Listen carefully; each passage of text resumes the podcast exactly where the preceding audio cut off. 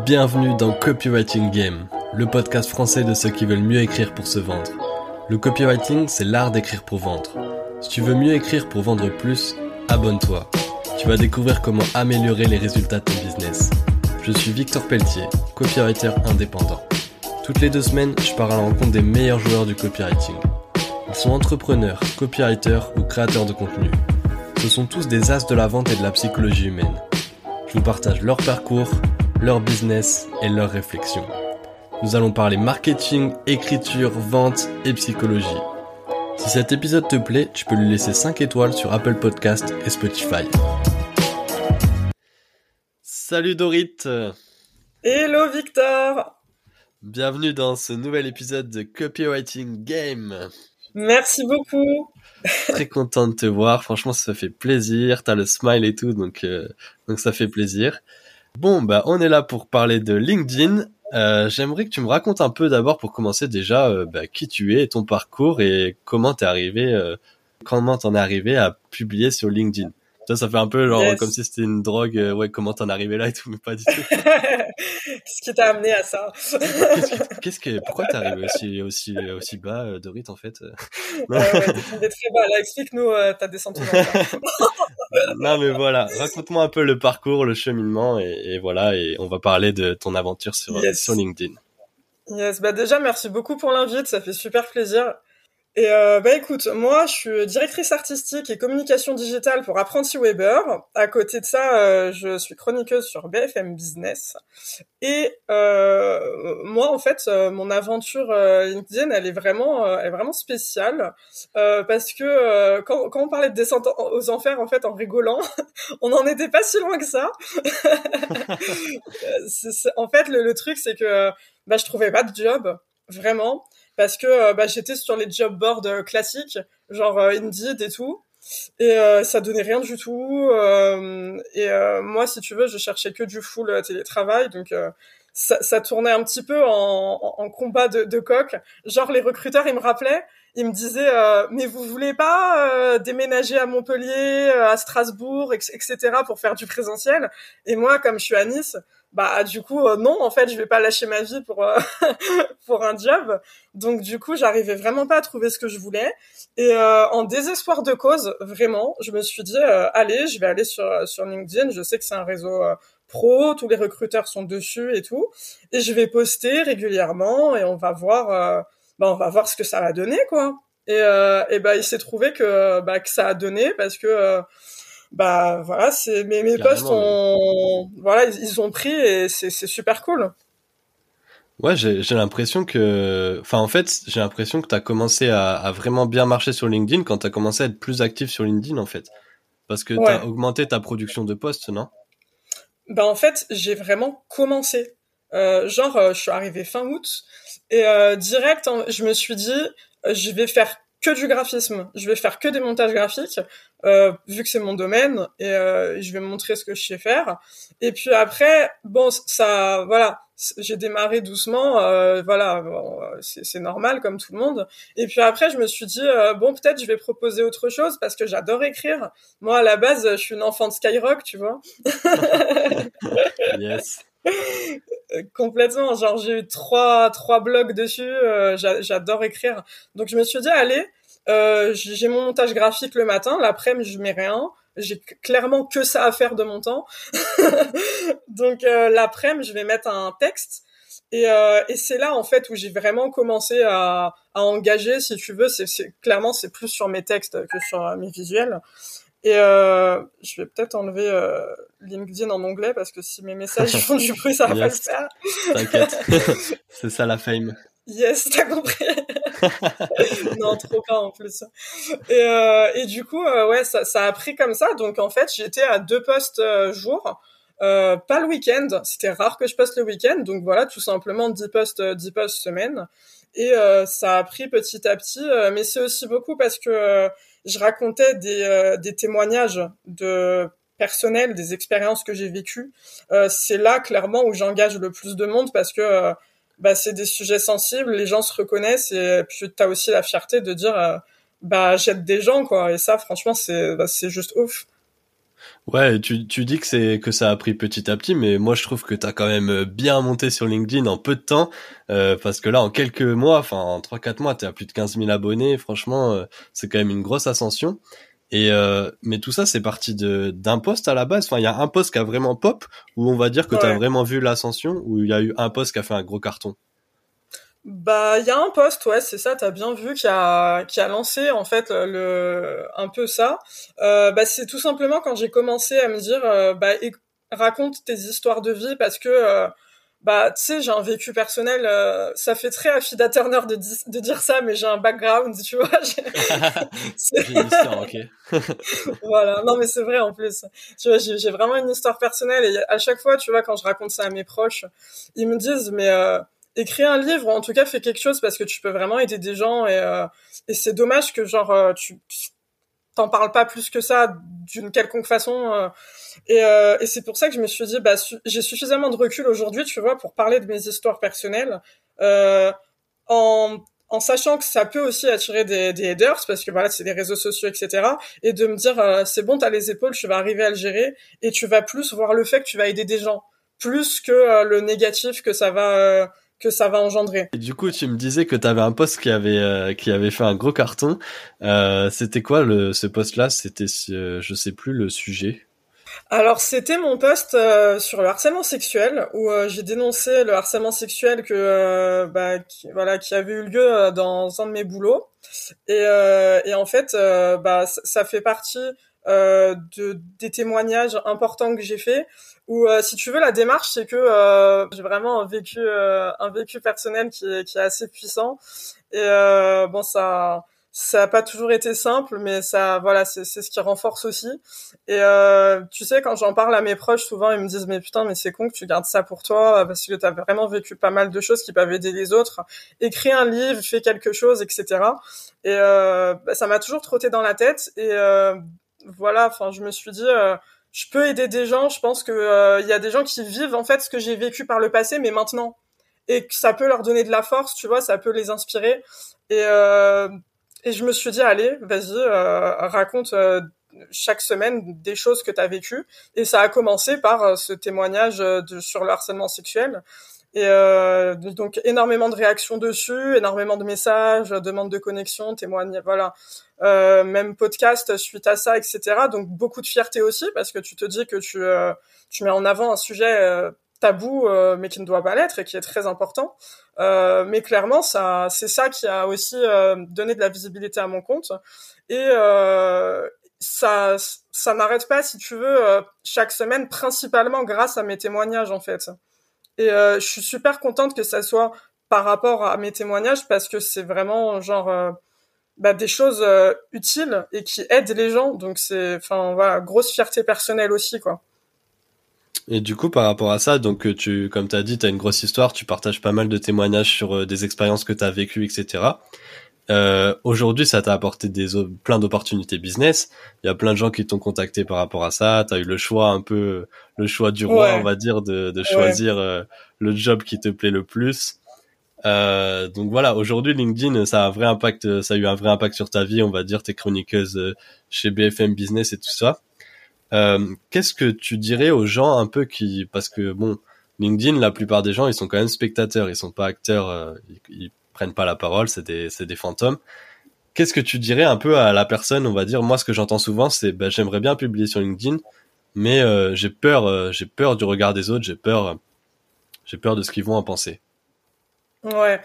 Alors, euh, je comprends déjà vraiment parce que c'est pas facile, encore plus quand tu te livres, quand tu parles d'expérience personnelle, parce que tu t'exposes et euh, bah, quand tu t'exposes euh, sur euh, et que tu te mets à nu, tu prends le risque d'être jugé et ça peut être très difficile en, en, fonction de la sensibilité de chacun. Donc vraiment, je, je comprends.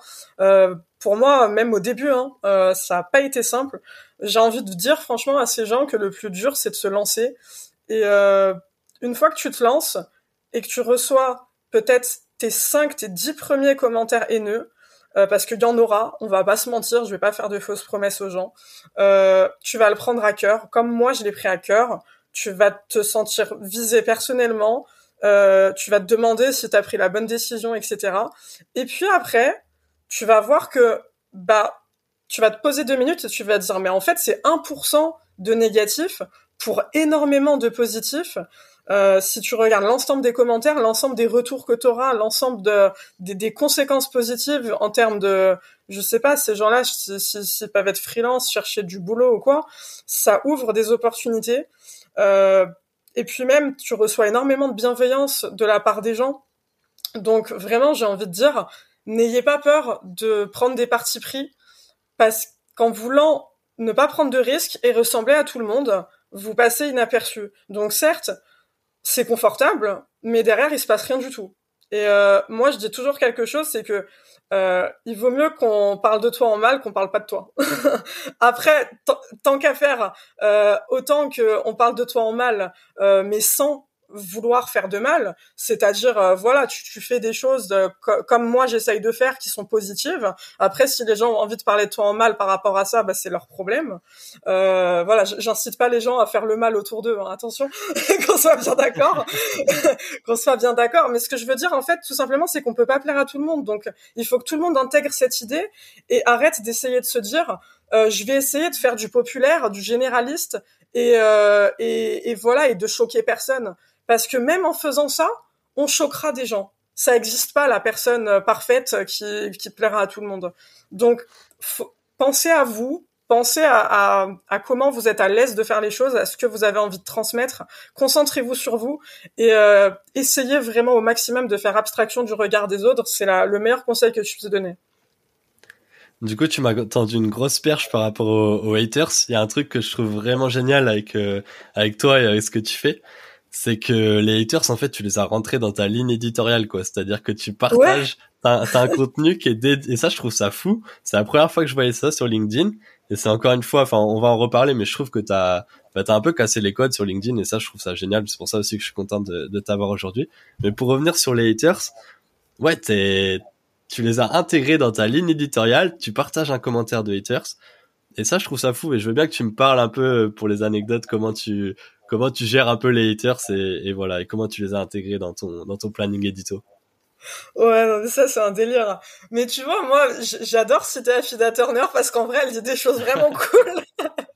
je vais encore te citer Afida Turner pour justement dédramatiser le côté haters et dire aux gens qu'en fait, euh, faut pas le prendre pour soi. Elle, elle dit un truc très fort sur les haters. Elle dit, mais en fait, ces gens-là, qu'est-ce qu'ils font? Ils font rien ils font rien et ils critiquent, mais ils critiquent des gens qui font quelque chose. Mais eux, ils font rien. Et la plupart du temps, c'est ah le cas en fait. Tu passes sur leur compte, il y a jamais eu de poste, il y a jamais rien eu. Et en fait, faut juste se mettre un truc dans la tête, tu les déranges. Dès que tu es visible, tu vas déranger des gens. Voilà, c'est simple, c'est basique. C'est on adore Orelsan, donc on va citer Orelsan. on le sait tous les deux. Ça fait plaisir ça.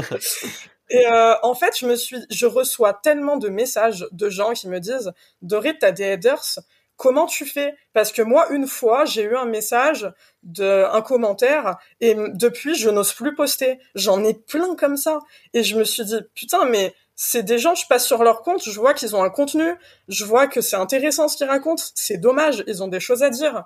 Et en réalité, les, les headers empêchent les gens vraiment de bah, d'être courageux sur les réseaux parce qu'il y a cette peur. Et je me suis dit, moi, j'en ai vraiment beaucoup, donc je vais dédramatiser ça et euh, franchement, en plus, j'en ai vraiment, j'en ai tellement que c'est vraiment quelque chose que je peux faire.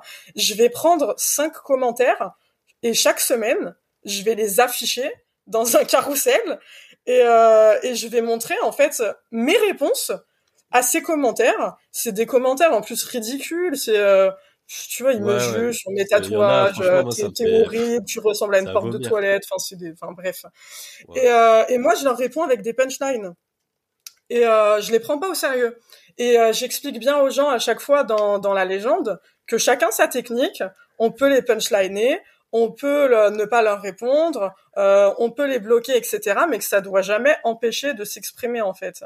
Et, euh, et je pense que c'est euh, c'est important d'avoir ce truc-là, de se dire que euh, franchement, faut pas leur donner ce pouvoir-là, il faut en rire. Et c'est pour ça que j'ai eu ce truc de me dire euh, bah vous voyez en fait vous essayez de me nuire mais je vous remercie en fait vous me donnez à manger. Vous me créez mon contenu. Tous les vendredis vous êtes là. C'est mon plus gros troll tu vois. Non franchement c'est c'est la meilleure réponse que tu puisses faire à, à, des gens comme ça. Et, euh, et puis il faut se dire un truc, à partir du moment où tu as des haters, c'est que c'est bon signe, ça veut dire que tu déranges des gens comme tu l'as dit. Et quand tu déranges des gens, c'est que tu commences à prendre de l'importance, c'est que tu commences à être visible. Donc ça, c'est plutôt bon signe. D'ailleurs, euh, par rapport aux haters, j'ai vu dans les commentaires LinkedIn sur ton sur un de tes posts qu'il y avait eu un forum qui a été créé euh, pour euh, bah, pour se, te harceler en fait tout simplement. Euh, T'as fait un truc par rapport à ça? Ouais, alors j'ai porté plainte et j'encourage toutes les personnes qui sont victimes de harcèlement et de cyberharcèlement à faire la même chose via la plateforme Pharos, P-H-A-R-O-S. C'est la cyber gendarmerie, la, gendarmerie en, ligne qui lutte contre le cyberharcèlement. Je leur ai signalé le lien de ce forum. Il y a trois pages dessus pour me nuire. sans compter que ça ah. nuit aussi à mon image parce qu'il est, euh, il est très bien référencé sur Google quand on tape euh, mon nom et mon prénom. Et, euh, et du coup, j'ai été rappelé par un gendarme qui m'a dit qu'effectivement euh, c'était grave, que c'était voilà de, de l'incitation à la haine, du cyberharcèlement, etc. Et, euh, et il m'a il m'a invité à aller porter plainte directement au commissariat de Nice en me disant qu'ils ont plus de, de pouvoir finalement pour pour ce genre de cas. Euh, que ça aura plus de répercussions. Donc euh, voilà, lundi, euh, je me suis pris la journée, je suis allée au commissariat de Nice. J'ai été reçue par un policier très gentil, très voilà, qui, qui, a pris ma plainte, qui m'a écouté, qui, qui est allé au bout de la démarche. donc voilà, j'encourage vraiment encore une fois les personnes qui vivent ça à, ne pas laisser passer. C'est pas normal, il faut pas subir, il faut pas accepter ça. Et il faut agir. Et voilà, il y a des solutions. Il y a Pharos, il y a la police. Donc n'hésitez pas. Ok, la plateforme Pharos, c'est noté. Bah, t'as raison, franchement, il faut pas laisser passer ça et j'espère que ça va vite être supprimé. Yes, bah surtout euh, que l'auteur euh, du euh, voilà, que l'auteur du, du forum soit soit pris, soit identifié et, et, les auteurs aussi des, des commentaires, des pires commentaires sur sur ce forum euh, parce que j'imagine que s'ils font ça par rapport à moi, voilà, c'est, je dois pas être la seule non plus, ou en tout cas j'espère. Et euh, c'est pas des personnes qu'on doit laisser en toute impunité, euh, ça doit être puni. Carrément, carrément. Ben écoute, euh, merci pour ce message d'alerte. yes, c'est important de le passer. Il y avait une autre question, du coup, que je voulais te poser par rapport au fait que, voilà, tu dis, comme tu disais, t'as, as un background, t'as des, t'as une histoire. Mais euh, mais bon, il y a des gens qui ont peut-être pas eu une vie aussi euh, aussi mouvementée avec autant d'expérience euh, que la tienne, etc. Et du coup, le deuxième frein un peu que j'entends euh, souvent aussi, au-delà du fait que j'ai peur du regard des autres, c'est en gros, mais je sais pas quoi dire, je sais pas de quoi parler sur LinkedIn. Est-ce que tu as un, conseil à donner par rapport à ça? Ouais, je, je l'ai beaucoup eu ça aussi. Euh, et généralement, ça va avec la phrase "J'ai l'impression que tout a déjà été abordé sur LinkedIn". Généralement, les gens me disent ça en même temps. Et, euh, et en fait, franchement, euh, j'ai juste envie de dire, euh, déjà pour le, côté tout a déjà été abordé. Alors, euh, ça peut être très vrai, mais ça dépend l'angle. Moi, en fait, je compare beaucoup ça à un JT, tu vois. Euh, T'as plusieurs lignes éditoriales de JT à la télé. Euh, et en fonction, bah, ça trouve son public ou ça trouve pas son public. Tu vois, t'as quotidien qui est vachement décalé. Euh, tu, vas avoir le JT très, euh, voilà, très institutionnel de TF1, le JT un peu plus décontracté de, de la 6. Euh, voilà. Donc, n'ayez vraiment pas peur de, de, de réaborder un sujet que vous avez déjà vu, mais à votre sauce. À votre sauce, parce que peut-être que quelqu'un qui aura déjà vu ce sujet euh, chez le voisin, mais qui aura pas trop aimé l'approche, bah du coup il, il, aura pas été sensibilisé. Mais chez vous bah voilà ça va le toucher parce que euh, votre façon d'aborder les choses va être plus intéressante. Donc faut pas complexer par rapport aux autres. Chacun a sa patte. Et en fait en réalité j'ai envie de dire euh, la forme est presque aussi importante que le fond franchement euh, je vais donner un exemple euh, je trouve ça un, peu dommage parce que je vois des témoignages de vie hyper puissants de gens qui ont vécu peut-être même des choses pire que moi, même s'il n'y a pas d'échelle du pire. Mais la, façon en fait de, le raconter, euh, comment dire, ça fait perdre de la puissance à l'histoire et, euh, et ça fait qu'en fait il y a y a pas suffisamment de réaction par rapport à la puissance de l'histoire. Et euh, donc la forme est hyper importante aussi. Euh, donc ça, ça c'est une chose. Et après, en termes de sujet en lui-même, n'essayez pas de, de faire ce qu'on attend de vous c'est pas parce que je sais pas, vous voyez que la tendance c'est la crypto ou quoi que ce soit que vous devez en parler. Parlez tout simplement de ce dont vous êtes à l'aise. Euh, voilà, je sais pas si euh, je vais te donner un exemple vraiment, mais mais tout con. Euh, j'ai vu un post il y a pas longtemps, c'était euh, sur, sur, Princesse Sarah. Je sais pas si tu connais le dessin animé Princesse Sarah. Non, je connais pas, mais tu, vas, me, tu vas me raconter. c'est sur Netflix. Et en fait, euh, moi, je regardais ça, si tu veux, quand j'étais petite, c'était sur Midi les Zouzous. Et euh, c'est l'histoire d'une d'une petite fille qui est, qui est super triste parce que elle est traitée en esclave dans un orphelinat et c'est une orpheline. Et euh, c'est hyper triste. Et euh, si tu veux, il y a, y a quelqu'un sur LinkedIn qui a fait un post pour expliquer euh, pourquoi Princesse Sarah, ça l'avait touché, etc. Et de dire que voilà, ça débarque sur Netflix. Le, le post a fait euh, plus de 400 réactions. Donc, écrivez juste sur quoi vous êtes à l'aise. Vraiment, il n'y a pas de, il y, a, pas de sujet. voilà, c'est. Moi, je suis contre le fait de dire on est sur LinkedIn, c'est professionnel, c'est institutionnel. Euh, comme tu dis, moi, je casse, je casse les codes et j'encourage tout le monde à faire de même. Euh, vous, vous aurez toujours l'inspiration d'écrire sur quelque chose, mais demandez-vous sur quoi vous êtes à l'aise. Est-ce que vous, voilà, est-ce que euh, euh, vous avez eu un after work qui était cool au boulot, racontez-le, racontez pourquoi. Est-ce que vous avez aimé cette série-là, racontez pourquoi. Moi, je vois là, ça va pas plaire à beaucoup de gens, je pense que je dis, mais euh, euh, je pense qu'il y a beaucoup ce besoin sur LinkedIn aussi, tu vois, de de sortir du cadre professionnel et d'humaniser en fait, tu vois, le réseau. Et quand je vois l'engagement qu'il y a sur les, les posts que je vois qui correspondent à ce que je te dis, bah franchement, sincèrement, je me dis que j'ai vraiment raison, quoi. Non, mais je pense que je pense que t'as tout dit. C'est, je suis d'accord avec toi. LinkedIn, ça, avait un peu cette étiquette de réseau pro. Ça l'a toujours, mais de moins en moins parce que justement, il y a de plus en plus de gens qui osent prendre la parole.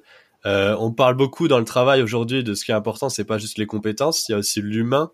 Et en mm. gros, bah, les, l'humain, bah, ça passe aussi par des moments de vie. Ça passe pas toujours par euh, un humain. C'est, c'est un être à part entière. C'est pas que un travailleur qui va bosser euh, toute la journée. Ça a, ça a, des moments euh, de vie perso. Et des fois, bah, dans ces moments de vie perso, c'est là où tu as les meilleures idées pour le pro. Ou c'est là où tu as de l'inspiration, ou c'est là où tu trouves ta force, ou je ne sais pas.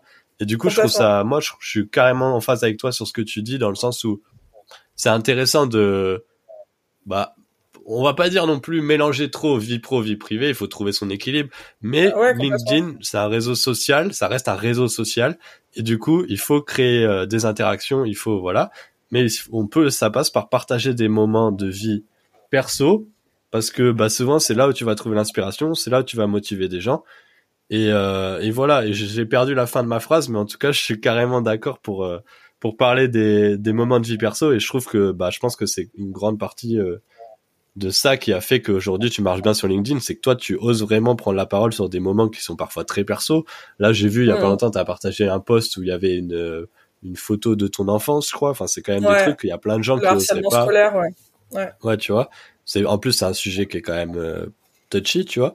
Donc en vrai, euh, je pense que je pense que c'est bien et comme tu as dit, tu brises les codes et et ça m'étonnerait pas qu'il y ait de plus en plus euh, de gens qui qui prennent la parole par rapport à ça sur LinkedIn et, à mon avis ces gens-là ils ont tout compris parce que c'est ça qui va marcher le plus quoi. Complètement, mais tu vois, au-delà de, de marcher, t'aides des gens et c'est méga puissant, vraiment. Puis si on regarde, comme tu dis, tout le monde n'a pas un vécu difficile aussi difficile que le mien, et j'en suis très heureuse pour tout le monde. Euh, mais on a tous des choses difficiles à raconter, ça n'existe pas, on n'est pas dans le monde bisounours avec que des belles choses. On le voit peut-être pas comme ça, mais euh, je, te, dis la vérité. Enfin, moi, à chaque fois que je parle à mes, à mes potes et qui me racontent leurs expériences professionnelles, il y a toujours un truc sale quelque part, toujours, toujours. Euh, au niveau du management euh, ou quoi que ce soit. Donc en vrai, on a tous des choses à raconter, vraiment. Et euh, c'est difficile, mais après on demande pas de pointer des gens du doigt. Tu vois, moi je cite jamais les entreprises. moi, je, je suis pas là pour faire des chasses aux sorcières, pour dire ah c'est telle entreprise. Non, on est là pour se concentrer sur des sujets, pour parler du burn-out, etc. Et en vrai, tout le monde a, a, des choses à communiquer. Il faut juste essayer de se concentrer sur quoi et comment, quoi. Hmm. Si on revient sur des bonnes pratiques un peu plus euh, basiques, on va dire, euh, sur LinkedIn, aujourd'hui, euh, ah oui, déjà, il y a un truc que j'ai remarqué chez toi, que je vois pas trop chez les autres. tu commentes tes posts souvent, et je voulais te demander pourquoi. Parce que des fois, tu commentes même quand il n'y a pas de commentaires encore. Enfin, tu sais, juste avant, direct, après avoir posté, j'ai l'impression que tu commentes, tu rajoutes des commentaires. Ouais, toujours, ouais. Et ça, je l'ai pas vu trop. Enfin, je le, je crois que tu es la seule dans mon réseau qui fait ça. Pourquoi? Bah écoute, en fait, il y a des trucs que je trouve pas pertinents de mettre dans mes posts, que je trouve que ça ferait trop, euh, et que je me dis que ça peut, euh, euh, comment dire, compléter le post et engager encore plus à la discussion et à la conversation. pour peut-être, on va dire, engager des gens, non pas qui resteraient sur leur fin dans le post, parce que bon, j'essaye de faire mes posts de façon à ce qu'il y, ait toute la matière pour pas rester sur sa fin non plus. Euh, mais pour, euh, tu vois, raconter des anecdotes en plus, euh, notamment sur mes témoignages, je fais toujours ça. Euh, je raconte des, témoignages en plus. C'est un peu le bonus en fait, si tu veux entre guillemets. je pense que, enfin, c'est c'est un tips qui est vraiment sympa pour euh, engager encore plus sa communauté, euh, c'est de chercher à les faire réagir encore plus en commentaire. Parce que souvent, tu sais, les gens, ils, arrivent en commentaire, mais ils savent pas forcément quoi dire aussi. Et euh, c'est un peu, tu vois, tu leur mets le pied à l'étrier et tu les aides parce que tu leur donnes, tu leur donnes une, un support, une matière supplémentaire. Euh, moi, par exemple, j'ai plein de gens qui, qui, qui réagissent justement à mes premiers commentaires. Euh, et, euh, et derrière, euh, ils, ils, vont pas commenter, tu vois, le, le post en lui-même. C'est euh, pour pour créer de l'engagement. Enfin, je trouve que c'est c'est une bonne technique et c'est. Bah, j'ai rien inventé, hein. Tu sais, de base, ça, ça vient d'Insta. Il y a plein de Netflix le fait, enfin Topito le fait. Il y a plein de, de boîtes. Euh, de, de divertissement comme ça qui le font, mais en tout cas pour engager, je trouve que c'est cool. Et puis comme c'est les tiens, ils apparaissent forcément en top commentaire. Donc, euh, tu vois, t'as as une visibilité en plus aussi, quoi. Non, c'est intéressant. C'est quelque chose que je fais pas, mais pour le coup, c'est vrai que je, je comprends l'utilité et bah, je vais peut-être m'y mettre. En vrai, euh, c'est, euh, enfin, je trouve ça bien un peu cette idée de donner des billes, on va dire, à, à des gens pour qu'ils commentent, parce que des fois, les gens, ouais, comme tu dis, ils savent pas vraiment quoi commenter. Et il suffit d'une petite étincelle, un petit truc, tu leur donnes, une, tu leur ouvres une petite porte, un, un petit euh, voilà comme je sais pas tu leur donnes un peu à manger sur un truc et hop ils vont ils vont ils vont sauter dessus et ils vont commenter. Souvent il y a des oh, posts euh, des fois c'est des c'est des trucs qui sont méga intéressants les posts euh, genre ils t'apportent beaucoup de valeur et tout mais juste tu sais pas quoi commenter. Et et le gars il va te faire une vanne à la fin. Par exemple c'est comme dans le petit le, le, petit PS à la fin tu fais une petite vanne et tu vas voir les les 15 commentaires derrière ça va être sur la le PS à la fin sur un truc qui a rien à voir parce que justement ça leur a donné ça leur a mis le, prix, le pied à l'étrier comme tu dis pour commenter. C'est exactement ça. Ouais ouais, c'est un c'est un petit boost. Moi je vois vraiment ça comme un petit boost. Mmh. D'ailleurs euh, pour euh, tout à l'heure on parlait des conseils un peu aux gens qui euh, qui osent pas encore s'exprimer sur LinkedIn, bah il y a un truc aussi bah les commentaires c'est hyper puissant et au début peut-être que ça peut être intéressant si tu n'oses pas poster de de commencer par des commentaires et, euh, et, voilà, c'est aussi une manière de, de, commencer à être visible sur le réseau. Les commentaires, tout le monde les regarde. Des fois, tu des posts, euh, plus le post est visible, plus on va aller voir les commentaires. Et, et, ça peut être une bonne, une bonne manière de commencer, je pense. Grave. oui, moi j'encourage vraiment euh, pour les gens qui n'osent pas poster ou, ou justement qui en sont encore dans ce stade euh, un peu bloqués à se dire euh, mais je suis pas légitime pour parler ou quoi que ce soit. les commentaires ça engage sans vraiment engager parce que bah, vous n'avez pas à gérer un poste entier avec vos propres commentaires. Et pourtant, ça vous apporte euh, de la visibilité. Donc euh, clairement, euh, ouais, ça pour pour se faire remarquer, c'est une très bonne technique. tu sais, moi j'écoute beaucoup les podcasts de Christelle Defoucault que que j'aime beaucoup, et elle le dit tout le temps en fait dans ses podcasts, c'est que il y a des gens, il y a des comptes qui ne vivent, qui ne sont visibles que grâce aux commentaires et, et qu'on connaît comme ça. Donc euh, il y a une vraie puissance hein, sur les commentaires sur LinkedIn. Euh, Est-ce que tu peux, bah je sais, on va en parler, mais je sais que ça va un peu changer euh, avec ton travail et tout. Mais est-ce que tu peux me parler rapidement de ton planning édito? C'est juste pour que les gens ils visualisent un peu, même si voilà, c'est quoi ton planning édito aujourd'hui, même si tu me l'as déjà dit, voilà pour ceux qui nous écoutent? Alors euh, ouais, moi j'ai changé euh, de base, euh, comme je t'ai dit, j'étais à un post graphique, un post texte par jour, et comme clairement j'arrivais plus à suivre du tout, là, mon calendrier de l'avance est fini, donc j'arrête les posts graphiques. en semaine, je suis à un post texte tous les tous les jours à peu près à 17 heures. et un post graphique le un montage le samedi matin donc euh, ça fait euh, voilà, euh, ça fait six, ça fait six posts semaine. Et tu, tu mets pas le même temps, je suppose, pour un post texte qu'un post graphique? Non, c'est pour ça que j'avais du mal à suivre pour les posts graphiques et que et que j'ai laissé de côté. non, les, les posts graphiques me prennent plus de temps. même si on peut penser le contraire, hein, parce que mes posts textes sont généralement assez longs. Mais en fait, bah tu sais, on n'a pas l'impression, mais ça même si j'ai mes templates qui sont tout prêts, etc., ça met quand même du temps de trouver des idées, etc., la mise en forme et tout. Et euh, pour les posts, les posts textes, généralement, tu sais, j'ai l'inspiration, j'ai, euh, je me suis déjà noté des idées au préalable. Euh, moi, mon bloc-notes de téléphone, il est archi plein. Euh, pour écrire vos posts, je vous encourage vraiment de ouf à écrire chaque mot, chaque phrase qui vous vient en tête. Même si là, vous vous dites, euh, vous voyez pas la pertinence, ce que vous allez en faire, notez, notez tout notez tout, c'est votre banque, c'est votre banque d'idées, votre cerveau annexe.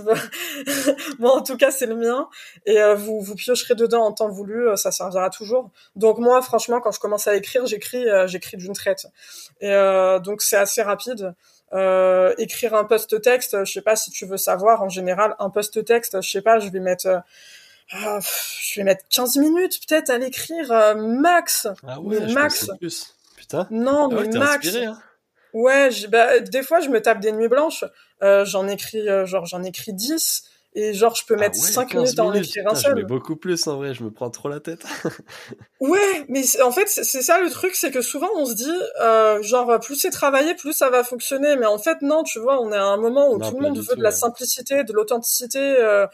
Euh, enfin, tu vois, je sais pas, c'est tout bête, mais regarde les humoristes qui cartonnent, genre Nawel Madani et Inès Reg c'est des gens, hein, ils sont en mode, euh, ils, sont, ils sont, ils sont en mode wesh limite. Enfin, ils sont, enfin, ils sont comme ils sont et ils, font pas style d'être quelqu'un d'autre. Et les gens adorent ça parce qu'ils sont hyper naturels. Ben, on est à une époque où les gens recherchent ça aussi dans les textes. Ils veulent retrouver cette simplicité, cette authenticité.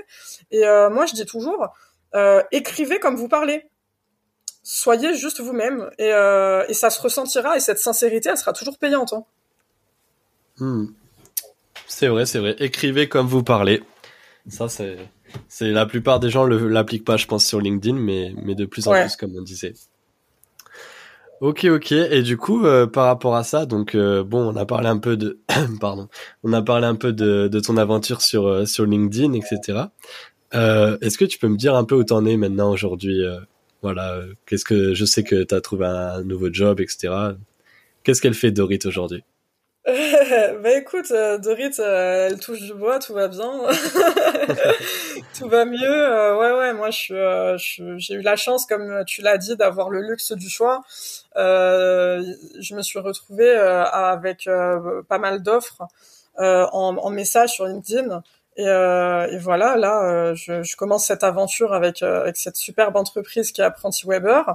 Donc, je gère l'identité graphique, je gère tous les réseaux sociaux. je suis l'ambassadrice de l'entreprise au niveau communication pour pour des conférences, voilà, euh, un, peu partout. Euh, donc vraiment, c'est, enfin, c'est, c'est juste trop cool, c'est trop génial. j'ai, j'ai eu l'opportunité d'être démarchée par par Alexia Borg, qui est quelqu'un d'exceptionnel pour être chroniqueuse dans cette émission, dans son émission, pardon. voilà, c'est, enfin, franchement, c'est que du bonheur et toutes ces opportunités-là, clairement, bah, je les aurais pas eues sans LinkedIn. Donc ça prouve encore une fois la puissance de ce réseau. Et, euh, et j'insiste euh, pour dire que bah, tous les dirigeants sont dessus, toutes les télés, tous les médias. Enfin, on se rend pas compte en fait à quel point euh, à quel point il y a de la portée vraiment. Au top. Euh, on arrive un peu à la fin. Putain, j'ai ma voix qui est en train de décéder. C'est horrible. ok, ok. Bah Dorit, en tout cas, c'était un plaisir de discuter avec toi. Et, et puis et puis voilà. bonne bonne continuation à toi. Et puis on reste en contact. Eh ben, merci beaucoup Victor, c'était vraiment euh, que du kiff d'être invité euh, chez toi et euh, dans ton podcast. écoute, à très bientôt. Merci d'avoir écouté Copywriting Game. Si t'as écouté jusqu'ici, c'est certainement que l'épisode t'a plu. Pour me soutenir, n'hésite pas à mettre 5 étoiles sur Apple Podcast et Spotify, parce que ça m'aide beaucoup pour le référencement. J'ai lancé ce podcast car le copywriting me passionne. Je suis copywriter et si tu des besoins à ce sujet, n'hésite surtout pas à m'envoyer un message. Tu trouveras mon LinkedIn et mon mail dans la description. À très vite sur Copywriting Game, le podcast du copywriting.